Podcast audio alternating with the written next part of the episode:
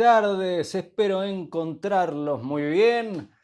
Llegó el momento del primer live de esta nueva semana y lo que vamos a hacer es preguntas y respuestas. Lo que vamos a hacer es responder en vivo algunas de las preguntas que me han enviado, más las nuevas preguntas que me estén escribiendo. Son muchas. Ayer a la noche subí una story diciendo, escribe aquí tu pregunta llegaron muchas. Así que vamos a empezar directamente a la acción y espero a través de estas preguntas y respuestas poder servirte y poderte poder serte útil. Si estás viendo eh, la transmisión por YouTube, no te olvides de suscribirte. Si estás viendo la transmisión en Instagram, Facebook, no te olvides de marcar ahí un like, compartirlo, importante, me, estoy cayendo de la silla, me voy a acomodar. Y eh, empecemos, ¿qué te parece? Y si lo estás viendo desde Twitter, y de ahí vienen muchísimos de los temas que trato cada uno de los días. Empecemos. ¿Cómo puedo mantener un amor a distancia? Voy a eh, rehacer tu pregunta, voy a decir cómo puedo mantener una pareja a distancia, porque el amor el amor es un sentimiento y me imagino que te referís a una relación de pareja cuando decís eso. Eh, obviamente que para construir una relación de pareja es necesario acortar la distancia y convivir. Ahora bien, si por las circunstancias en este momento tienen que estar a distancia, lo más importante, al igual que en la cercanía, es el diálogo. Porque a través del diálogo, pensá que el diálogo tiene que ver con Malhut, la última eh, sefirá del, árbol de la vida, eh, tiene que ver con que muchas cosas nos suceden adentro y a través de la palabra expresamos lo que hay adentro. Las palabras ocultan lo que pensamos y lo que sentimos. Significa que a través de una buena comunicación nos conocemos el uno al otro nos vamos conectando, nos vamos uniendo. Significa cómo mantener esa relación a distancia a través del diálogo, real diálogo, buen diálogo. Y un extra, actos de bondad y apreciación por lo que el otro hace. Siguiente pregunta. ¿Qué es la intimidad de pareja? Hay un libro entero que dice sobre el tema, eh, lo encuentran en leandrotau.com, se llama ¿Qué es la intimidad? Para resumirte todo eso en unas pocas versiones, la intimidad es el proceso a través del dos almas se unen. Muchas veces, acá suceden problemas, en la relación íntima eh, creen que es una relación sexual y se quedan en el medio. No, en vez de ir a, la unión de las almas, se, quedan en el proceso del placer de, de, una relación íntima a nivel físico.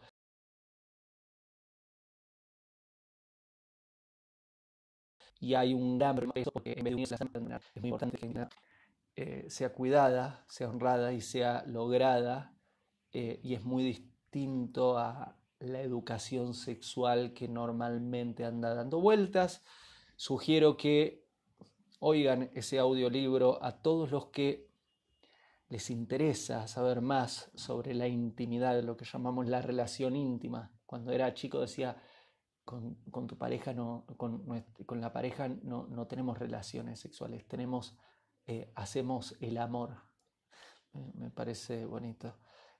Eh, es interesante a toda la persona que, le interese eh, educarse sobre este tema que es tan importante para una relación de pareja.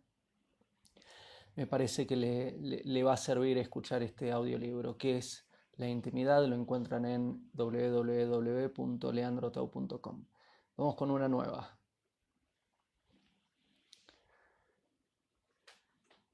Necesito tomar agua y lo tengo ahí un poco lejos. Voy a seguir sin tomar agua y hasta que necesite tomar agua. Ya necesito tomar agua, pero hasta que me aguante. Perseguir tus sueños, me preguntan. Qué lindo tema el de perseguir los sueños. Eh, antes de empezar una persecución, te sugeriría que te asegures de que sea una persecución con sentido. No sea que pierdas días, semanas, meses y Dios no lo permita años en una persecución sin sentido. ¿Qué quiere decir? Está todo bien lo que decías, pero más, más importante de lo que decías es qué es lo que Dios desea para vos. Más importante de lo que vos necesitas es lo que Dios necesita de vos. Entonces, te sugeriría que te asegures de que tus deseos sean deseos nobles y estén alineados con la divina voluntad. Porque no sea que estés persiguiendo algo inútil y te pases toda la vida persiguiendo algo que no sirve. Es una pérdida de tiempo. Además, la divina voluntad no tiene estímulo de ayudarte. Y es un problema, porque para lograrlo necesitas ayuda de la divina voluntad. Significa que Vamos a resumirlo de una frase, estoy parafraseando la Mishnah.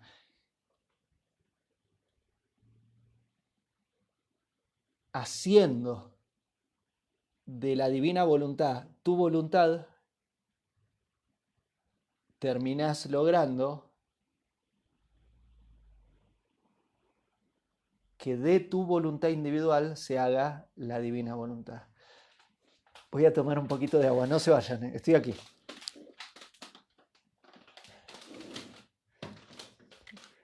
Un momento, ¿eh?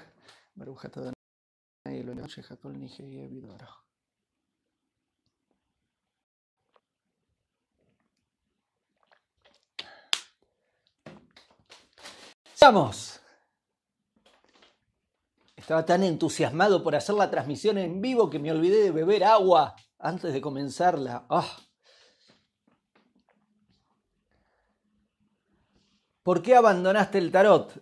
Ya he hablado de esto, pero bueno, lo respondo.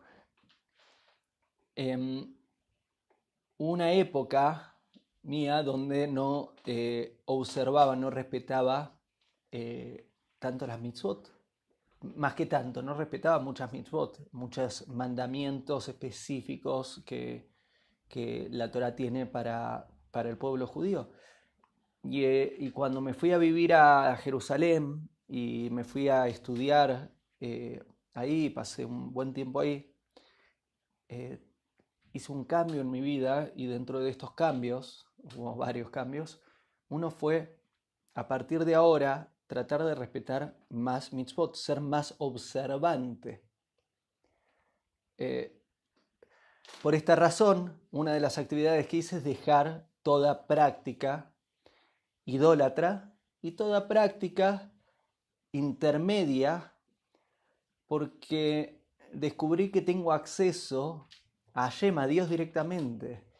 Y no está bueno si tengo acceso a Dios directamente y puedo acceder a una parte del el alma que está por encima de los astros, que me quede en un punto por debajo es trabajar por debajo de mis capacidades, es trabajar por debajo de mis potencialidades y además es una falta de respeto.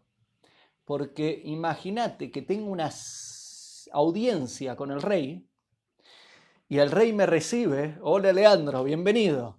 Y en vez de mirarlo y hablar con el rey, me doy vuelta, le doy la espalda y le hablo a uno de sus ministros. El rey va a decir, ¿qué? Ese es el motivo por el cual dejé no solo el tarot, sino cualquier ciencia, lo que llamamos ciencia oculta, prácticas adivinatorias eh, y trabajar con todas estas cosas.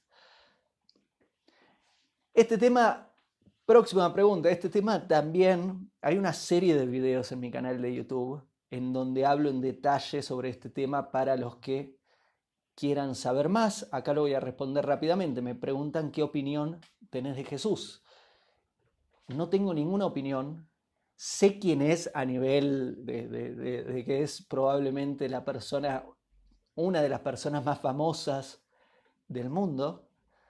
Sin embargo, no sé su vida, no lo he estudiado y no tengo la de mi agenda.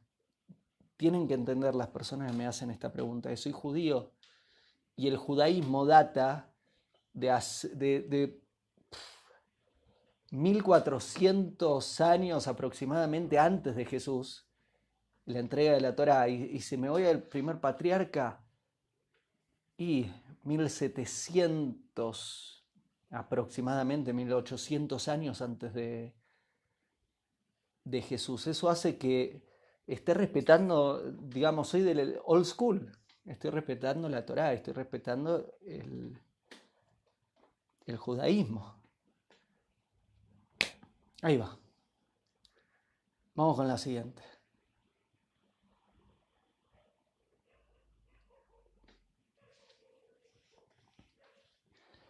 Muy buena pregunta esta. Me iré a vivir con mi pareja. ¿Algún consejo? Gracias. Sí, tengo un muy buen consejo, que es que se casen. No se vayan a vivir a ver qué onda sin casarse. Y no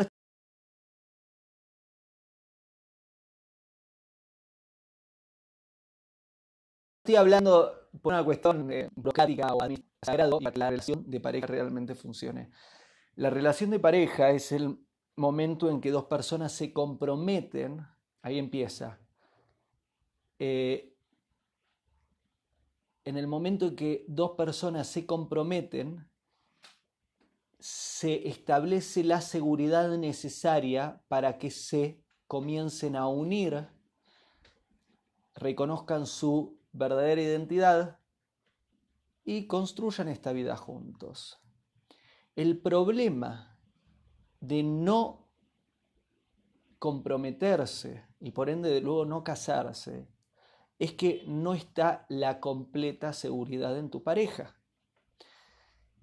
Ese es uno de los varios problemas, pero vamos con este. Y al no tener la completa seguridad de tu pareja, no va a suceder inconscientemente, ni siquiera voluntariamente. Estoy hablando muy atrás. La vulnerabilidad y entrega total necesaria por ambas partes para que puedan unirse. La otra persona debe transformarse en la persona más importante de tu vida. Deben entregarse completamente y darse completamente el uno para el otro. Y para lograr esto es necesaria la completa seguridad la completa confianza. Y me parece que no es un plan muy eficiente irme a vivir con alguien si no estoy en ese compromiso, si no estoy seguro de vos y vos no estás segura de mí. Por eso me preguntas qué consejo para irte a vivir con tu pareja y te digo cásense. Vamos con el siguiente. Sobre este tema también voy a aclarar, hay, un libro entero también sobre este tema, hay dos libros que a los que les interese saber más sobre este tema creo que se van a entretener y lo bueno de que los hice eh, estos nuevos en formato audiolibro es que son mucho más fáciles. Sé que a veces les cuesta, especialmente ahora que hay muchas distracciones, eh, sentarse a leer el libro. Por eso, estos nuevos, especialmente me estoy enfocando en el formato audiolibro porque sé que es mucho más sencillo. Estás cocinando, te pones y te, soy yo el que te lee el libro. Estás cocinando y escuchás el audiolibro, estás corriendo, escuchás el audiolibro, manejás el auto y lo pones ahí en vez de escuchar la radio o escuchar una canción, escuchás el audiolibro y te vas nutriendo de material e información necesaria e importante. Para los que les interesa este tema, Dos audiolibros les sugiero, los van a encontrar en leandrotau.com. Uno es de tapa verde, El fin del noviazgo y el inicio del compromiso. El segundo de tapa amarilla, ¿Por qué sí al matrimonio? A todos los que les interesa este tema, creo que les va a gustar, les va a servir y va a haber impactos importantes en sus vidas si escuchan estos audiolibros. No son largos, creo que duran como dos horas cada uno. Significa que en un par, en menos de una semana se van a leer cada libro. Vamos con la siguiente pregunta.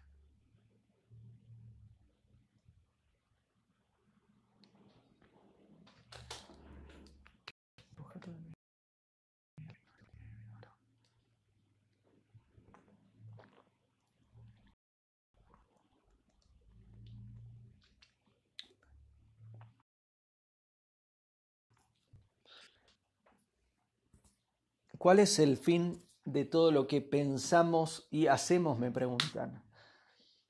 El fin de todo lo que pensamos, lo que decimos, te agrego, y lo que hacemos, que es lo que llamamos las tres vestimentas del alma, es cumplir la misión por la cual Dios te colocó en el mundo. Esta mañana estuve escribiendo bastante al respecto en mi Twitter, que es que hay algo que sucede, eh, no en todos, pero en una gran parte del mundo que me llama la atención, que es que o no se piensa en Dios, se vive sin pensar en Dios, o cuando piensan en Dios, piensan en Dios como nuestro mayordomo, nuestro asistente, es como Dios está para ayudarme a satisfacer mis necesidades, Dios está para mis deseos, Dios está para mis objetivos, Dios está para amarme, Dios está, es mi maestro, es mi salvador, es mi curandero, eh, es mi amor, es mi, muchas cosas. Y, y es una actitud medio rara, porque es una actitud muy needy, muy necesitada, como te necesito, te necesito, te necesito, te necesito, y, a la vez muy egocéntrica, porque todo gira, uno gira todo el tiempo alrededor de uno mismo y hace que Dios, Dios gire alrededor de uno mismo y es Dios se transforma en mi asistente personal para todo lo que yo quiero.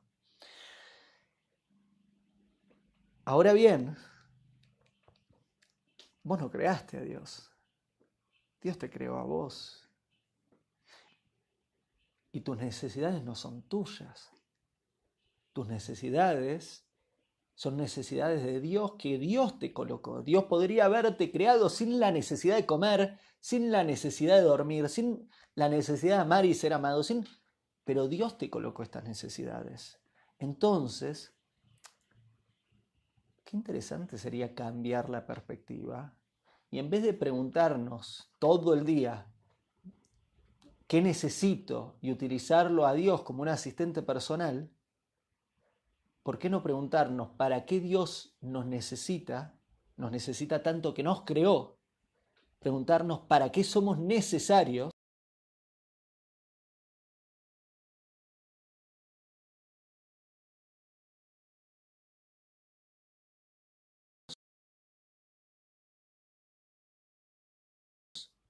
y en vez de tenerlo a Dios como nuestro Dios, transformemos cumplir con la misión por la cual estás en este mundo. Deja de pensar que necesitas por un rato y empezá a preguntarte para qué sos necesaria, para qué sos necesario, por qué Dios se tomó la molestia de crearte y traerte al mundo. Y revisar muy bien si estás haciendo lo que tendrías que estar haciendo. El motivo por el cual Dios te colocó aquí. Vamos con otra pregunta.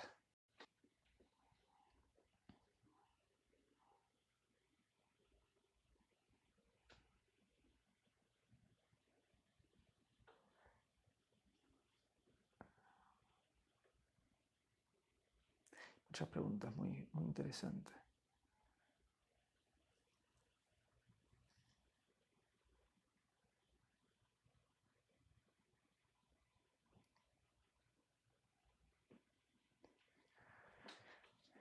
¿Cómo puedo ser más fiel a mi palabra? Buena pregunta. Dentro de, dentro de las leyes en la dentro de las mitzvot, tenemos prohibido prometer en vano. Y no es que creo, sé que si fuésemos conscientes de las consecuencias de nuestras palabras y de todo lo que implican nuestras palabras, jamás dejaríamos una buena palabra sin cumplir. ¿Cómo puedo ser más fiel a mi palabra? Es tu pregunta. Cumplí con lo que decís y asegúrate siempre de decir lo que es bueno. Si estás diciendo algo que es malo, estamos en problemas. Tienes que refinar tu comportamiento, refinar tus pensamientos, aprender más, estudiar más, mejorar tus palabras, poder transmitir solo lo que es bueno y que no salga, Dios no permita que salga de tu boca algo que pueda hacer daño. ¿Y cómo ser fiel a eso? Cumpliendo todo lo que decís. Y esto es importante, es una nota al pie. No es cumplir lo que digo solo cuando me conviene. Ah, no, ahora no me conviene, bueno, en esta oportunidad.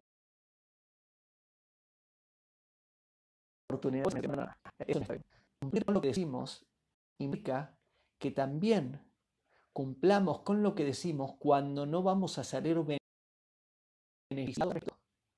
Si lo dije, lo debo cumplir, aunque no me convenga cumplirlo.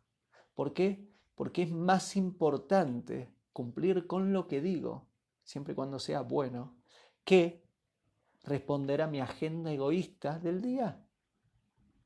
Es mucho más importante cumplir con lo que decimos. Vamos con otra.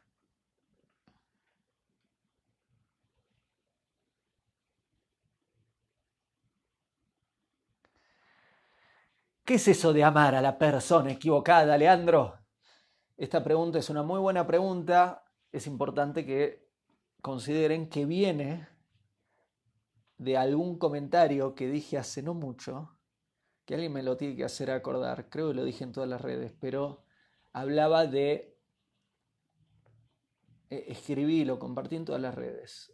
Alguien que, que, tenga ese, ese posteo puede, por favor, compartírmelo y lo leo. Pero si recuerdo bien, decía algo así como, el que la ames, el que lo ames, no quiere decir que sea la persona indicada con quien debes estar. Podés amar a una persona que no es la persona adecuada para vos. Bueno, entonces en base a ese comentario, alguien me pregunta, ¿cómo es eso de amar a la persona equivocada? ¿Puedo amar a la persona equivocada? Y sí, claro que se puede amar a la persona equivocada. Te puedo dar varios ejemplos, vamos con algunos. Por ejemplo, padres e hijos se pueden amar y eso no quiere decir que deban ser pareja. Está prohibido a nivel de la Torá. Moralmente es muy cuestionable padres e hijos no deben ser pareja. Otro ejemplo, dos personas con valores distintos. Si mis valores apuntan para allá y tus valores apuntan para allá, no somos las personas indicadas el uno para el otro. Y quizás porque administramos mal nuestra atención, colocamos los ojos donde no teníamos que colocarlos nuestros oídos donde no teníamos que colocarlos, nuestra presencia donde no teníamos que colocarla. Quizás nos enamoramos, quizás nos llamamos la atención, quizás incluso nos dejamos llevar y empezamos a construir un poquito aquello a lo que llamamos amor. Ahora bien, no soy la persona indicada para vos y vos no sos la persona indicada para mí si tenemos valores distintos. Significa que si son dos personas con valores distintos, mejor no, no pierdan el tiempo. Otro ejemplo, personas con almas distintas.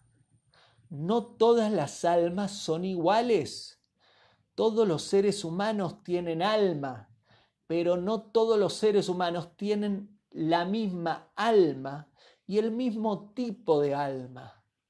Y hay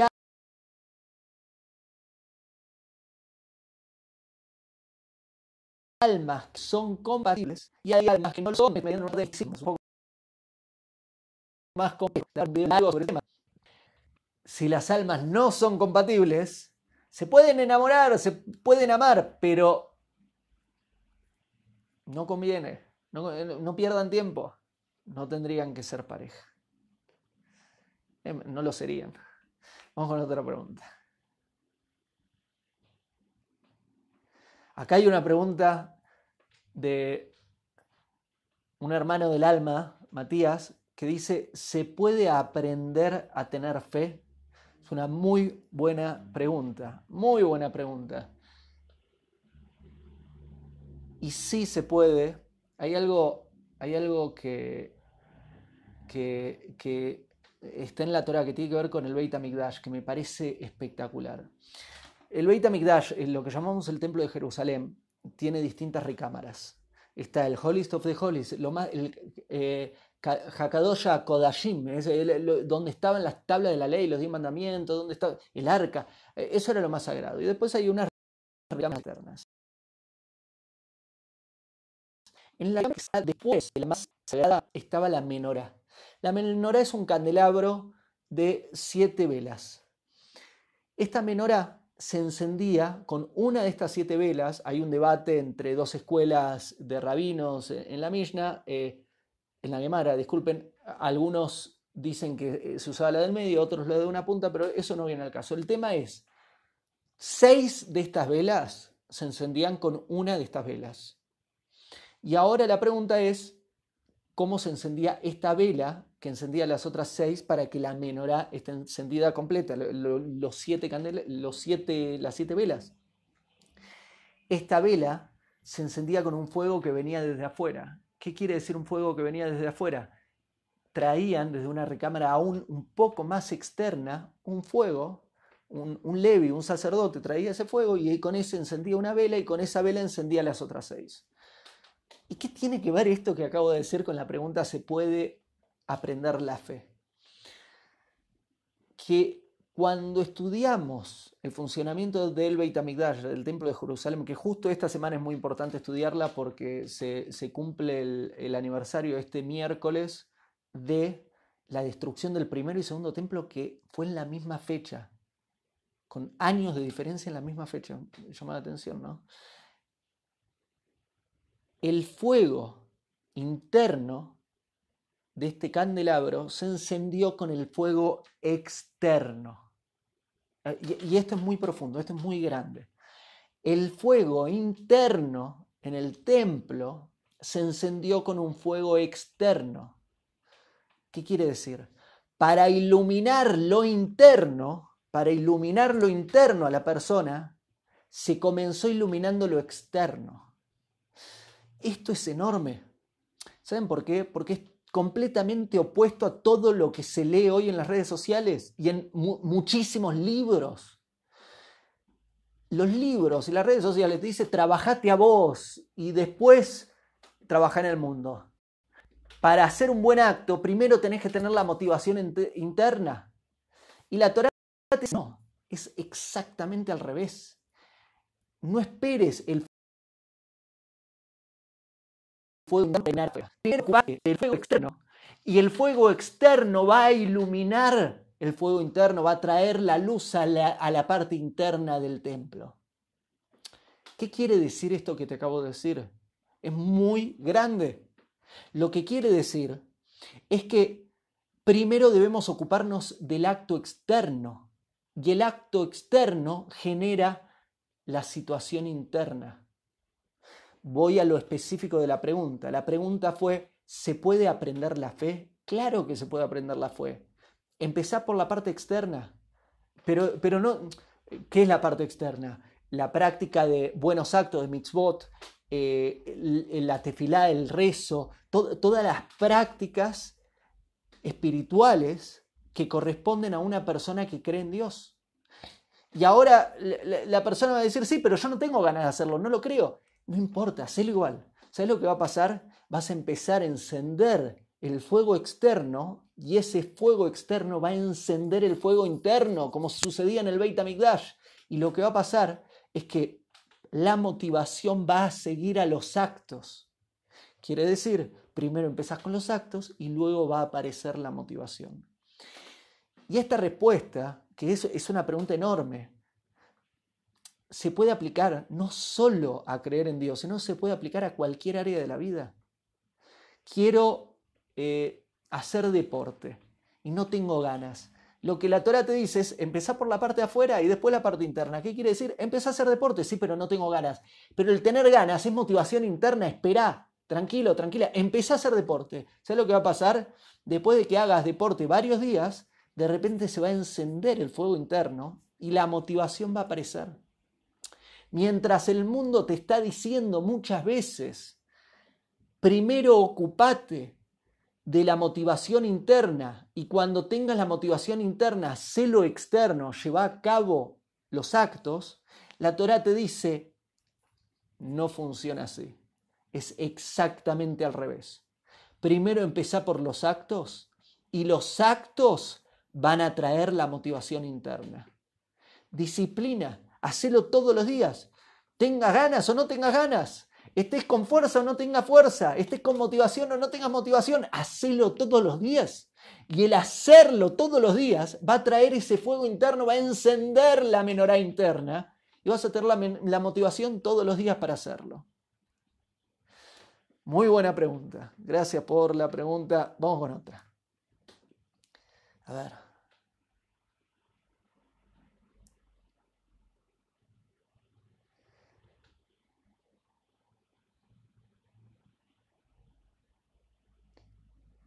Voy a, voy a, hacer una publicidad antes, esto es muy importante.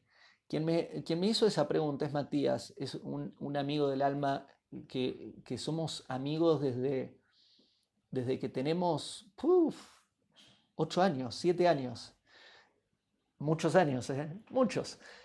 Y él está en Argentina. ¿Y por qué estoy compartiendo esto? Porque eh, él es uno de los dueños de dos restaurantes, uno llamado y otro llamado La Mar, está en Buenos Aires. Si alguno de los que están por acá es de Buenos Aires y le gustan la comida, ahí le, le, buena comida. Eh, a mí me hacían opciones veganas cuando ando por ahí. Ahora sí, vuelvo. Sigamos otra pregunta. Em,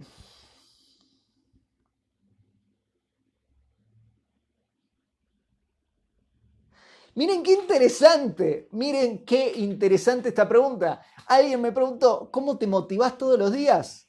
Después de todo lo que acabo de contar, me preguntaron, ¿cómo te motivas todos los días? Obviamente que la pregunta habrá estado antes de, llegó antes probablemente de que respondí la anterior, pero me parece muy bueno ¿Por qué? Porque eh, todos podrían ahora responder esta pregunta. ¿Cómo te motivas todos los días? La respuesta es lo hago, aunque tenga la motivación o no. Pero al hacerlo todos los días, la motivación me aparece. Hay días donde no tengo ganas de salir a correr, hay días donde tengo más o menos ganas de salir a correr, hay días donde tengo muchas ganas de salir a correr. Y eso no quiere decir que hay días que no salgo, otros días a veces sí, a veces no, y otros días sí, salgo igual seis días a la semana a correr. Y por hacerlo, la motivación me acompaña. Y esto me acompaña, esta rutina, esta disciplina me acompaña en todas las actividades, que son levantarme y hacer todo lo que tiene que ver con los rezos, las prácticas espirituales, el estudio, el trabajo, el deporte, el cuidado de mi salud y más. Hacerlo, ¿cómo me motivo haciéndolo? Y el hacerlo, la acción, conduce a la motivación. Vamos a otra.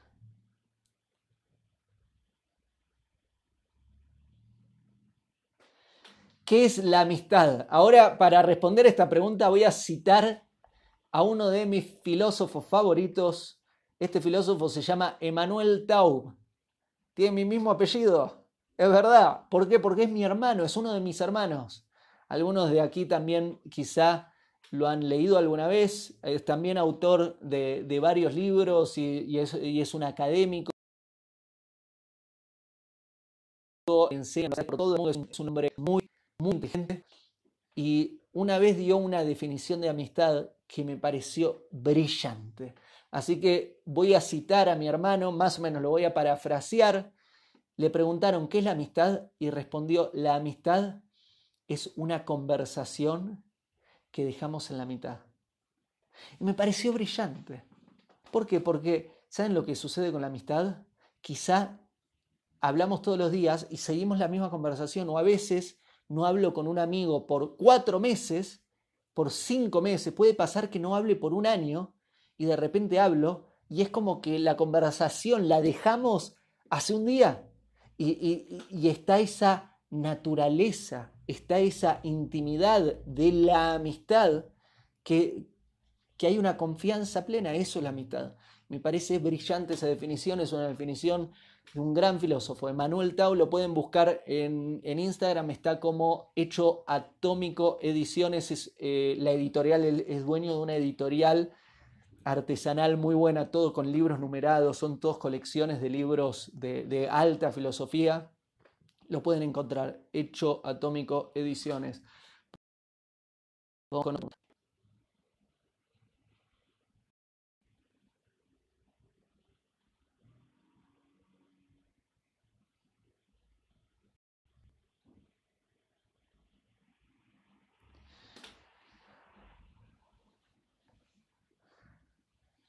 ¿Podrías dar ejemplos de límites? Los que mencionas en el libro Cómo saber si es mi pareja.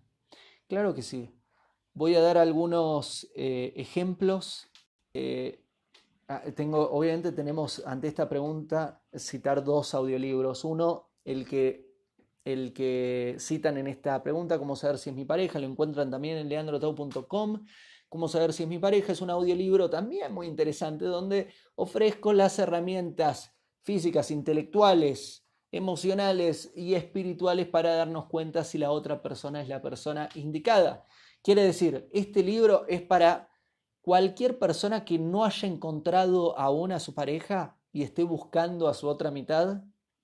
Tu alma gemela existe. Tarde o temprano vas a encontrarte con tu alma gemela si querés herramientas para darte cuenta si esa es tu alma gemela, hice este libro. Eh, ¿Cómo saber si es mi pareja? Lo encontrás en leandrotau.com. Escúchalo. Y, y después de escucharlo me contás. Ahora bien, en un momento de ese audiolibro hablo de límites y de lo importante de compartir los límites en forma individual y en forma del la pareja. Por eso esta persona me pregunta, ¿podrías dar ejemplos de límites? Y está citando ese libro, está refiriéndose a ese libro. Vamos a pensar algunos límites. Por ejemplo, un límite clásico y tan importante para lo esencial de una relación de pareja es eh, la exclusividad, la no infidelidad. Es los dos nos ponemos el límite. Una vez que estamos en pareja, ya está, no vamos a buscar románticamente a otra persona. Y son es un límite adecuado e importante para construir una relación de pareja.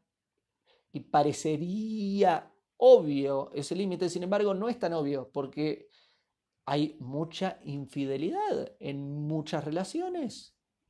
No es algo demasiado una de cada millones. Mm, me parece un poquito más. No digo que haya muchísimo, pero hay infidelidad y eso es por falta de sanos límites. Vamos con otro ejemplo. Em, no discutir frente a los hijos. Eso es un sano límite. Eso es un muy sano límite. Una pareja sería adecuado que comparta ese límite.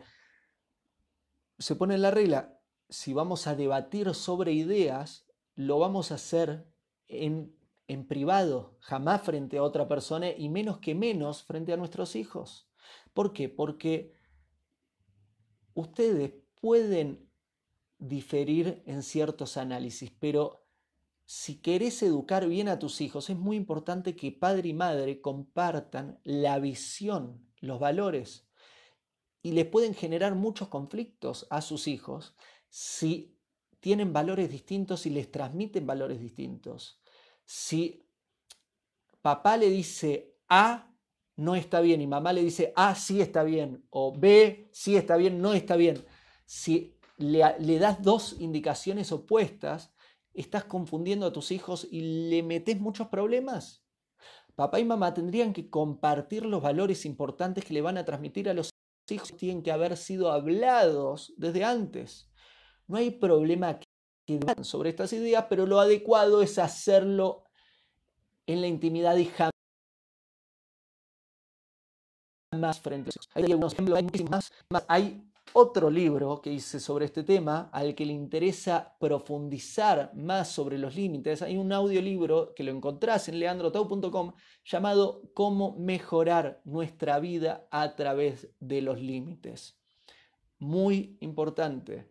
Sanos límites mejoran tu relación de pareja, tu relación con tus hijos, tu relación con tus padres, tu relación con tus amigos, tus relaciones de trabajo, proyectos, tu salud. Puedes mejorar todas las áreas de tu vida a través de los sanos límites. En ese audiolibro explico los distintos tipos de límite que existen y cómo los podemos aplicar a cada área de nuestra vida. ¿Algunas preguntas más? Vamos. Creo que esta transmisión está re larga, ¿no?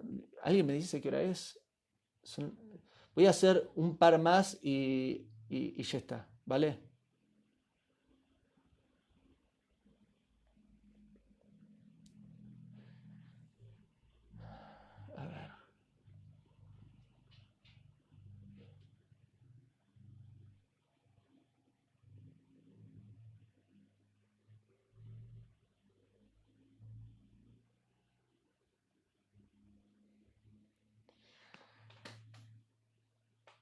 Este, este, este, la respuesta que di a esta pregunta la, di ayer a la noche por escrito y dije, me voy a meter en un conflicto respondiendo a esta pregunta, eh, pero a veces, a veces es lo que hay. ¿Qué opinas de la sapiosexualidad? Me lo preguntaron y debo admitir que lo primero que hice es googlear qué es la sapiosexualidad. No sabía. Y me encontré con que dice que es la atracción por el intelecto de otra persona.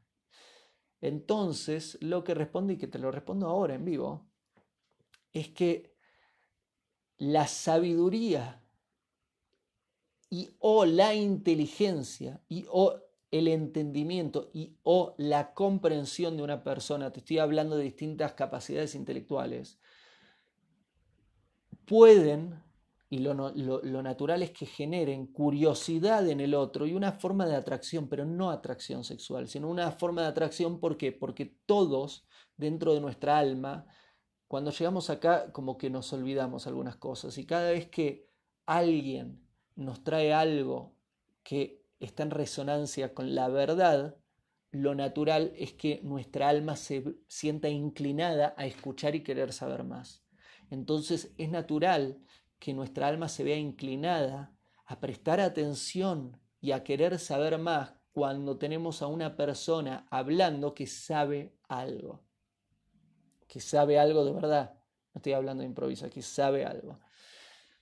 Ahora bien, no creo que de ahí venga la atracción sexual, porque la atracción sexual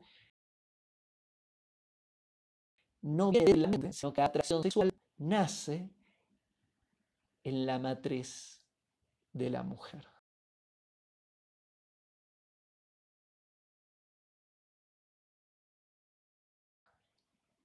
Lo dejo ahí, para, para, para tener un poquito de ¿qué? ¿What? Así que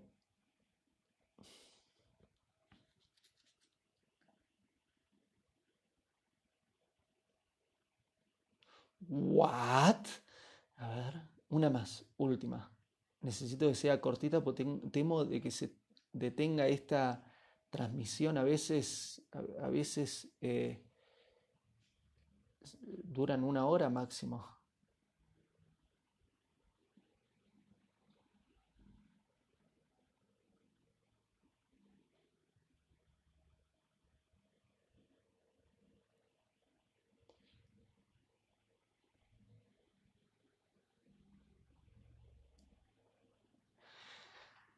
¿Cómo manejar el estrés de estar sin trabajo? Uf.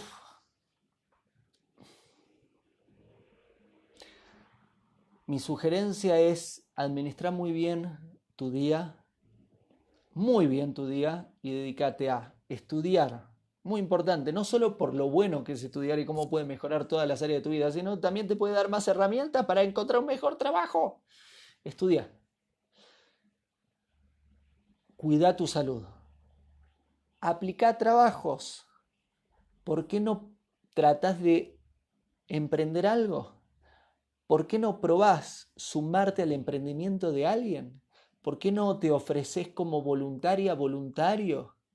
Hay muchísimas formas de generar oportunidades. Estate activa. No caigas en lo que genera depresión y está ligado a la depresión cosas tales como la vagancia, la inercia, lo letárgico, el no salgo de la cama, duermo de más, no acciono, no hago. Estate activa, activo. Levantate todos los días, ten una disciplina Mira, esto, esto es para aprender del ejército, de lo militar, tener una disciplina militar, levantate todos los días, hacer el estudio, la salud, la aplicación a trabajos, el voluntariado, el servir. Hace todas acciones que sirvan y tenés fe. Yo confío que, que puede funcionar muy bien. Estamos. Eso es todo.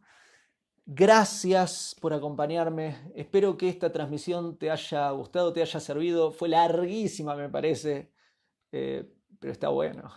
Compartimos buen material. Espero que haya servido. Si estás en YouTube, no te olvides de suscribirte, no te olvides de compartir, dejar tus comentarios, compartir, apretar la campanita para recibir también las notificaciones. Si estás en las otras redes sociales, creo que naturalmente ya solo recibís las notificaciones cuando la transmisión, pero no dejes también de dejarme tus comentarios, ponerle un like, compartirlo y ayudar. Qué importante. Hace poquito a una de las personas que me, me, hacen preguntas y trato de responder todos los días, aunque sea seis días a la semana, aunque sea algunas y me preguntaron, eh, ayudé a una persona, le contesté una pregunta y me dijo, ¿cómo te puedo pagar? Ayuda a alguien. Esa fue la respuesta. A veces cobro, a veces no. En este caso, si te sirvió este video, te dediqué una hora de trabajo. Si te sirvió, ayuda a alguien. Eso es bueno. Gracias. Tengan buena semana.